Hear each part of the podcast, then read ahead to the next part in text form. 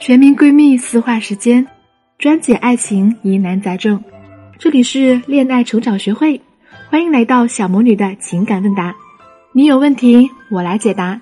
我是恋爱小魔女，用科学的理论搞定情感难题，轻松俘获男人心。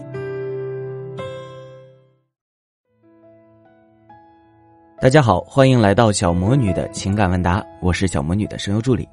想要参与更多互动答疑呢，可以添加小助理“恋爱成长全拼零幺幺”，备注“小魔女老师”，入群即可收听明星大咖的直播，进行线上答疑啦。这期节目呢，小魔女将和大家分享的案例是：当沉默成本太低时，再多的惩罚机制都没用的。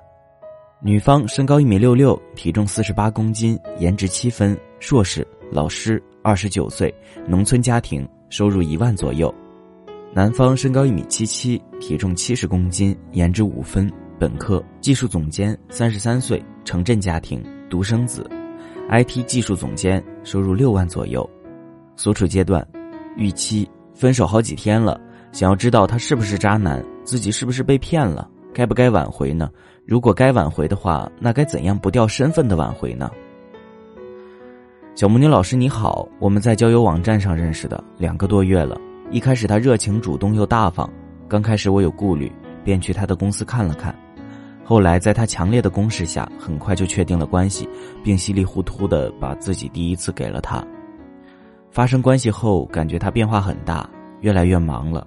他晚上和周末经常加班，一周一次或更长时间见一次面。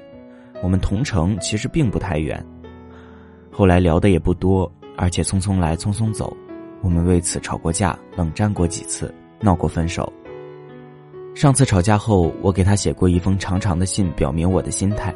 他说都看哭了，说要铭记我的好，并弥补我，并在我的要求下说了十条他自己的错处，还说要带我见他朋友，打算明年结婚，婚后在京买房，可以先写我的名字。即便如此，他还是没有实质性的变化，总是爽约，经常加班忙于开会。我俩做了约定，他每次爽约一次就送我个礼物，失信越多礼物越贵，他勉强答应了。我把之前他说要送我的项链和笔记本电脑的链接发给他，结果他隔了两三天才回我消息，说他外地的房子在为我们结婚而装修，信用卡还有几万没还，让我理解他，说过去了这两个月怎么都成。之后我冷了他几天，他便责怪我说他有难处，我不但不帮他，还总责怪他。同时向我借钱，我很惊讶，感觉自己遇上骗色骗财的骗子了。于是我非常生气的在微信上跟他说了分手，还把吃饭看电影的钱一千元钱给他了。他说他很难受，不忙了，一起去外地看下装修的房子。但是他把钱收了，还说他先吃饭。我更生气，把他拉黑了。他之后也没给我打电话。分手第三天，我在我们认识的那个婚恋网站看到他在线的状态。他换了头像和称你，平时这个时候他都说在忙的。我一直很喜欢他，希望他能挽留我，但又感觉自己从头到尾一直被骗着。我们矛盾也很纠结，我该怎么办呢？你好，一直以来呢，我们平台都提供了很多方法去让各位小仙女们学习，学习如何恋爱，学习如何判断对方是否值得你和他建立恋爱关系，学习如何在恋爱当中让自己更幸福。但是呢？很多小仙女们尽管看了很多文章哈，到头来仍旧是意识模糊。从这篇来信中也可以看出来，你对我们分享的大量知识，可能都仅仅停留在看过而已，甚至有可能不知道。你在文章里说到，一开始热情主动又大方，以及在他强烈的攻势下，这种表述是非常笼统简单的，完全没有具体内容。不太清楚你是不知道这方面的知识，又或者看过但没有意识去运用。还是说没有意识到应该去具体说明到底如何投资你？你要把对方的投入和追求行为具体化，不只是大概的觉得他做的很多很热情，而是要具体的说说在哪个维度做了多少，是否达标？恐怕你是说不出来的，甚至只是觉得对我很好，我内心得到了很大的满足等等。这就是最为可怕的一点了，你说不出来，或者没有意识到，说明你没有清晰的标准。他只需要在某个程度上给你一点投入，然后用最虚的零成本情绪价值让你内心满足，就能让你迷迷糊糊的把第一次给他，甚至时间都不用太长。那么你后续所得到的待遇变成现在这样，也是情理之中的。那么这种情况呢，在我们的爱问答环节中屡见不鲜，而且每次都是苦口婆心的说出其中的道理，但依旧会有人犯错。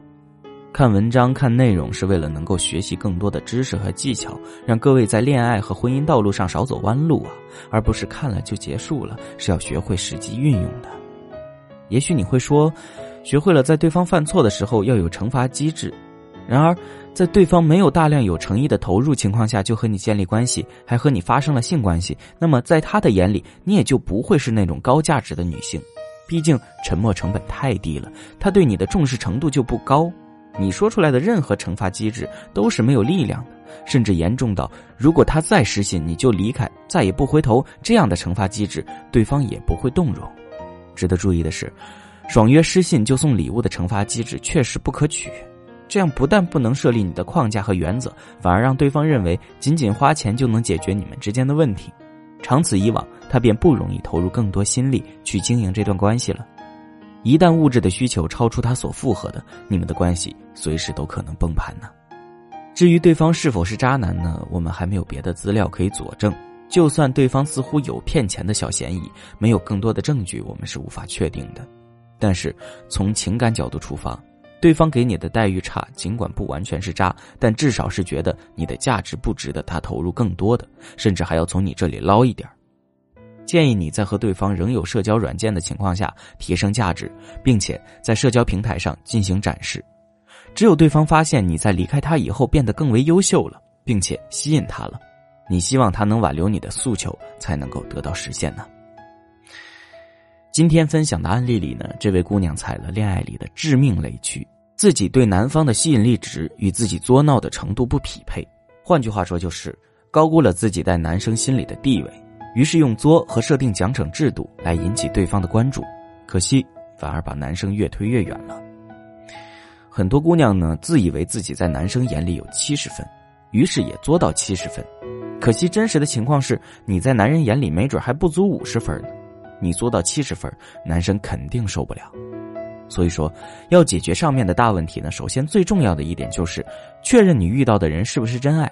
其次是你的吸引力所允许你作闹的最大程度是多少？那么又要如何来确定这些呢？欢迎添加我的小助理“恋爱成长全拼零幺幺”，找到老师，围绕着这些点剖析你目前的情感状况以及你的吸引力值。添加实际的备注“小魔女老师”哦。也欢迎在评论区与我分享你们的观点，或者私信我分享你的故事。想要获取文字稿，可以搜索微信公众号“小魔女教你谈恋爱”。喜欢的话就订阅节目吧，等你哦。